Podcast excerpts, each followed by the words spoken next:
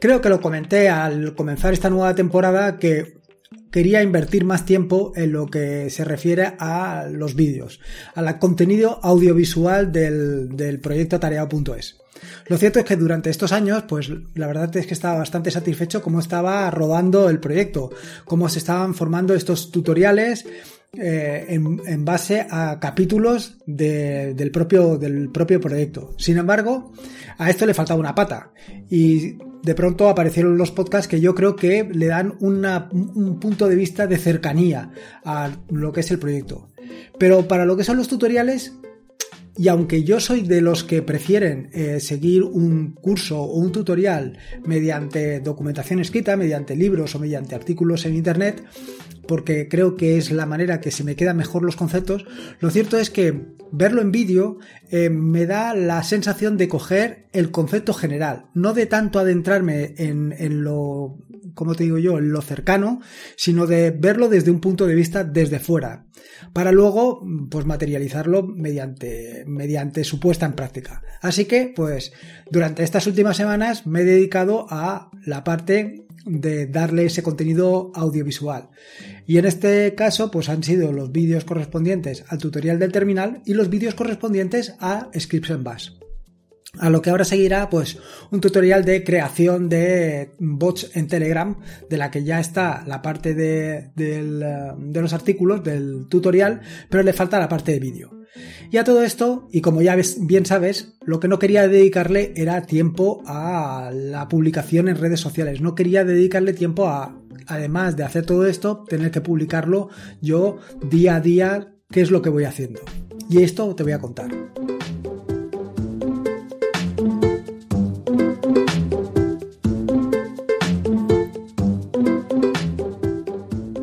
Soy Lorenzo y esto es atareado.es. Este es el episodio número 293, un podcast sobre Linux y Open Source. Aquí encontrarás desde cómo disfrutar al máximo de tu entorno de escritorio Linux hasta cómo montar un servidor web, un proxy inverso, una base de datos o cualquier servicio que puedas imaginar, ya sea en una Raspberry, en un VPS o en cualquier servidor. Vamos, cualquier cosa que quieras hacer con Linux, seguro seguro que la encontrarás aquí. Bueno, como te decía en la introducción, mi objetivo pues es dotar al proyecto de la parte de pues la parte audiovisual, de ir añadiendo vídeos para cada uno de los capítulos de los distintos tutoriales que forman o que conforman este proyecto. Eh, como te decía, pues ya está publicada la parte del terminal y ahora estoy terminando de publicar la parte de scripts en bash. A lo que le sigue, en las próximas semanas empezarás a ver los de bots en Telegram. Pero como te decía también en la introducción, lo que me da muchísima pereza es tener que publicar eh, cada vez que uno de estos capítulos del tutorial salen em, a la salen a, se convierten en públicos, vaya, no me salía la palabra, se convierten en públicos. Esto me da muchísima pereza. Me da muchísima pereza porque al final tengo que hacer un trabajo adicional, un trabajo adicional que ya he comentado en, o sea, en anteriores capítulos del podcast. En concreto, bueno, pues ya te hablé sobre N8N en el episodio 281 y además tuvimos aquí la suerte de traer a Aitor y Miquel para que nos contaran exactamente qué opciones y qué posibilidades teníamos con N8N. Sin embargo, todo esto ha ido evolucionando poco a poco, le he ido dando una vuelta más de tuerca para pues intentar em, automatizarlo todo y despreocuparme lo máximo posible. En este sentido, pues los servicios que estaban inicialmente o los automatizaciones, mejor dicho, que estaban inicialmente corriendo en N8N, se han convertido pues en distintos servicios, distintos servicios que corren con Systemd. Y aquí es donde viene el primero de los problemas. Como ya te comenté hace algunos episodios, creo recordar que no me acuerdo ahora, a ver, pues en el 279 del podcast te hablé sobre cómo programar tareas en Linux y te dije diferentes opciones. A esto le sigue el tutorial de sobre systemd y en concreto un capítulo en el que te hablaba sobre cómo podía reemplazar cron con systemd y las ventajas que conlleva pues utilizar systemd en lugar de utilizar cron. Bueno, pues en todo esto andaba metido. Eh, he ido convirtiendo, pues algunas de las automatizaciones que hice inicialmente con N8N, la he convertido en servicios, en timers de systemd. Pero eh, esto me ha llevado a un a un error importante, a un error importante que no le, no lo he, vaya, no lo he resuelto hasta recientemente poco tiempo. ¿eh? Hace, yo te diría que hace pues dos o tres semanas que me di cuenta del error garrafal en el que estaba metido. Y es que inicialmente pensaba que era un problema de fechas, que era un problema, bueno, de fechas, más que de fechas, de horas, más que de horas de esa diferencia horaria entre UTC y hora eh, local, pues eso me había llevado a que no se publicaran cuando yo quería. Y te explico.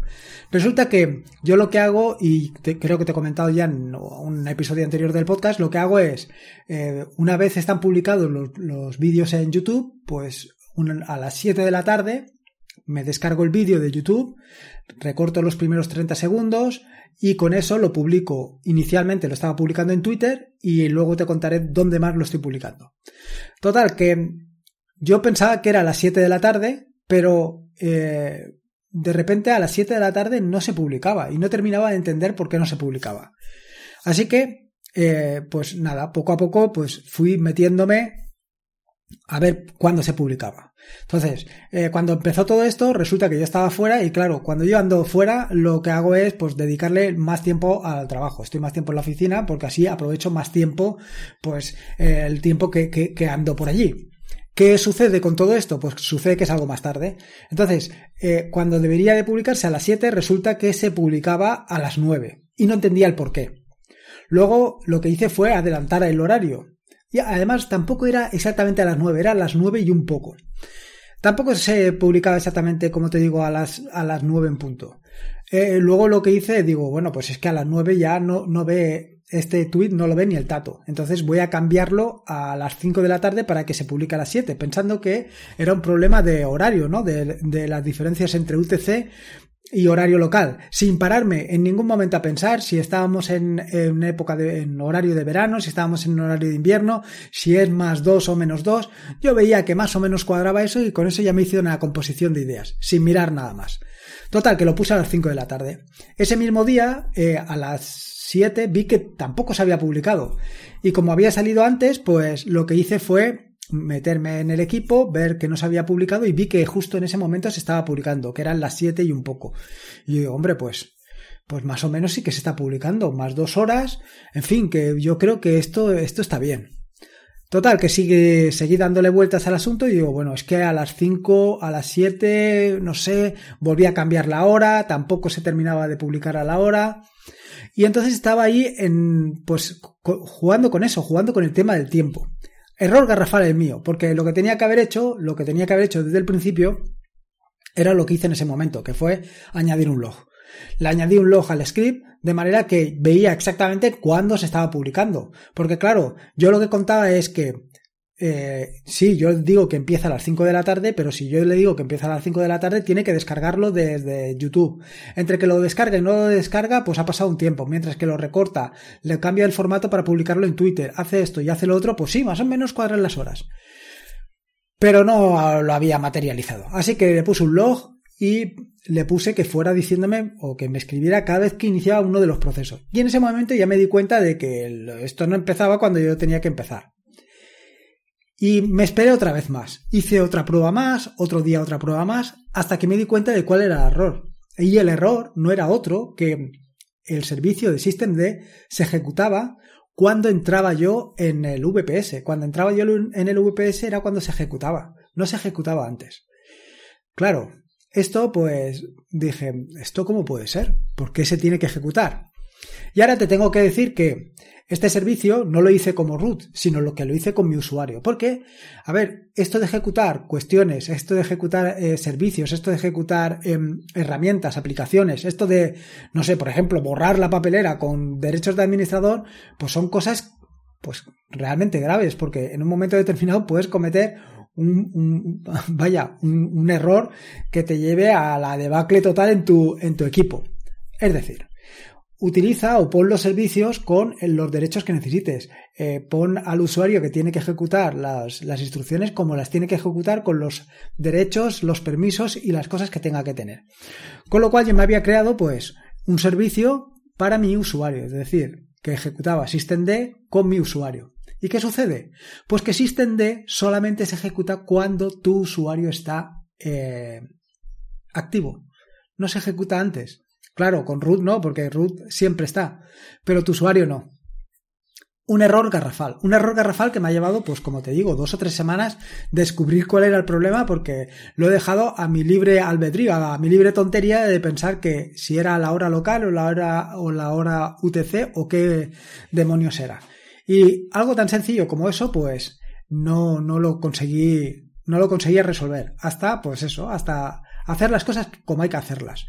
Primero, utilizar un usuario para, para ejecutar el servicio y siguiente, siguiente operación tan importante como la primera es em, poner un log. Poner un log que deje registrado cada uno de los pasos que das. Y ahora te preguntarás, bueno, ¿y cómo resolviste esto? Bueno, pues existe una herramienta o una posibilidad que lo que te permite es que tu usuario esté siempre, em, digamos que conectado. De forma que eh, vas a poder ejecutar todos los servicios que estén a su cargo, vaya, todos los servicios que estén creados para ese usuario. Y con eso te evitas el problema. Esto ha sido una de las primeras, eh, como te digo yo, de los primeros problemas con los que me he encontrado con el tema de SystemD.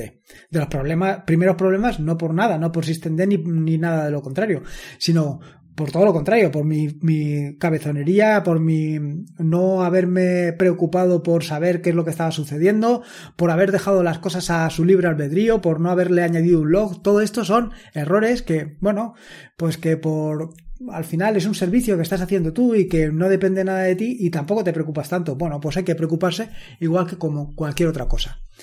Y la otra historia que te quería contar, que también tiene relación con SystemD, es eh, un servicio que hice en su momento, pero que no necesitaba proxy para salir a Internet. Hasta que, pues, hizo falta eh, crear una instancia, pero con, con conexión por proxy.